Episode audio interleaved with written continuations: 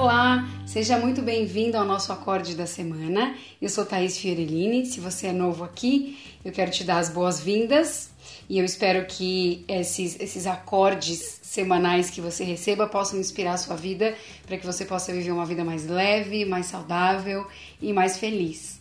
Para você que já está aqui há mais tempo com a gente, seja muito bem-vindo a mais uma inspiração da semana.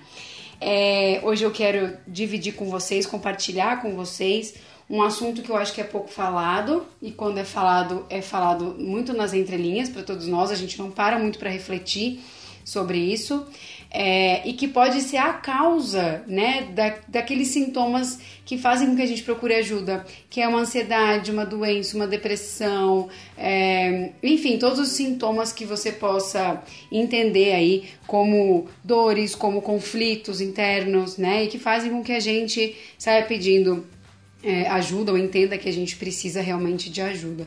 Eu quero falar da raiz disso tudo hoje, né? E, e a raiz, muitas vezes, é o como a gente lida com as nossas reais necessidades. Como a gente comunica para nós e para as pessoas as nossas reais necessidades. Se a gente realmente ouve as nossas reais necessidades. E não se apavora porque eu vou te explicar o que eu estou querendo dizer com isso. A gente não tem é, é, consciência muitas vezes, né, de que uh, o nosso corpo fala com a gente de que determinada emoção que se repete na minha vida é um sintoma de que o meu corpo está falando comigo, as minhas emoções estão falando comigo, né? Que quando eu estou muito confusa mentalmente, estou muito ansiosa mentalmente, isso também é uma mensagem do meu corpo, do meu sistema, do meu sistema nervoso muitas vezes, de que há um alerta ali de que eu preciso prestar atenção né? Quando a necessidade é física, uma sede, uma fome, ou uma dor, ou alguma coisa assim, fica mais claro pra gente, embora nem todo, todas as vezes, né, a gente atenda essa necessidade de descansar quando tá cansado, de beber água quando tá com sede, às vezes a gente fica, passa o dia, esquece de beber água, né? Embora é, fisicamente pareça que essas necessidades são mais evidentes, quando se tratam de necessidades emocionais, de necessidades é, é mentais, muitas vezes, é, espirituais muitas vezes, né, da nossa própria energia, ou como a gente cuida da nossa energia, como a gente se conecta, né, é, não, nem sempre é muito claro e a gente não tem essa educação de olhar para essas, essas necessidades, né. E eu acredito muito que muitas vezes a doença ela seja um caminho para que a gente possa então ouvir alguma necessidade que a gente não ouviu, né? E às vezes a gente tem dificuldade de identificar isso, fica doente, fica de cama, e meu Deus, as, algumas pessoas hoje em dia eu até ouço com mais frequência: ai, nossa, eu acho que era para eu parar, meu corpo quis que eu parasse para descansar. Mas por que a gente tem que chegar nesse limite, né? Por que, que a gente vai levando as nossas necessidades até o limite? E isso, gente, é, é em qualquer área, né? Se você for olhar para a sua área de relacionamento, sua área de trabalho, a sua área é, to, todas as áreas da sua vida, a área social. Eu queria que você refletisse sobre isso, o quanto eu comunico para mim as minhas necessidades físicas, emocionais, é, psicológicas, né? E o quanto eu comunico para as pessoas nas minhas relações as minhas necessidades também. Ou será que eu vou tendo necessidades nas minhas relações e vou passando por cima delas, fingindo que nada está acontecendo, porque eu não quero desagradar ou porque eu não quero criar um conflito ali? né? E tá aí a, a, um grande, uma grande reclamação que eu ouço das pessoas: ah, eu não consigo falar não, eu preciso aprender a falar não, eu não consigo, eu preciso aprender a falar não. Então, esse não que você não diz, né, e que atenderia alguma necessidade sua, se vira contra você, muitas vezes, né? É, numa relação onde eu não consigo determinar quais são os limites nessa relação, você pode gerar sérios problemas nessa relação, seja profissional, seja amorosa, seja de amizade.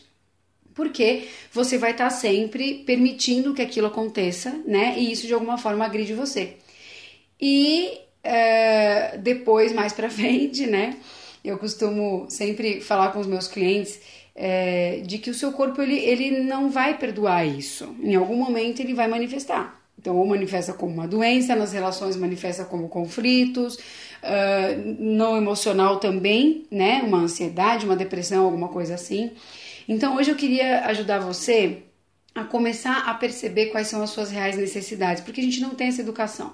Isso é algo que eu também é, tenho que praticar na minha vida. Eu, por muitos anos da minha vida, eu acho que eu é, ficava doente para manifestar as minhas necessidades, tanto para mim quanto para as pessoas.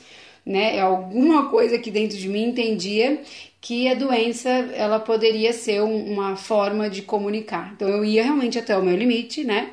Para que daí então eu pudesse, puxa vida, olha só, eu preciso encerrar esse ciclo, eu preciso falar aqui o que eu tô sentindo, ou eu preciso descansar mais quando eu tô cansada, né? E eu tô aqui para te alertar para que você não precise passar por isso e refletir se você não faz esse mesmo processo, né? E, e, eu queria te ajudar da seguinte maneira: um exercício muito simples que você pode fazer, muito simples mesmo, assim, e que vai criar uma intimidade com você, porque eu acho que a gente só consegue perceber as nossas reais necessidades quando a gente cria uma intimidade com a gente. É mais fácil, às vezes, a gente criar intimidade com as pessoas do que com a gente, né? Só que todo relacionamento que não tem uma intimidade, ele uma hora acaba ou ele começa a dar problema, né? Porque eu não posso ser eu ali naquela relação, eu não posso abrir para que o outro seja ele, né? E a mesma coisa acontece com a gente. Se eu não tenho intimidade comigo, em algum momento isso vai dar problema porque eu vou ter ali milhões de necessidades acumuladas e não atendidas. Então, como é que a gente pode fazer isso?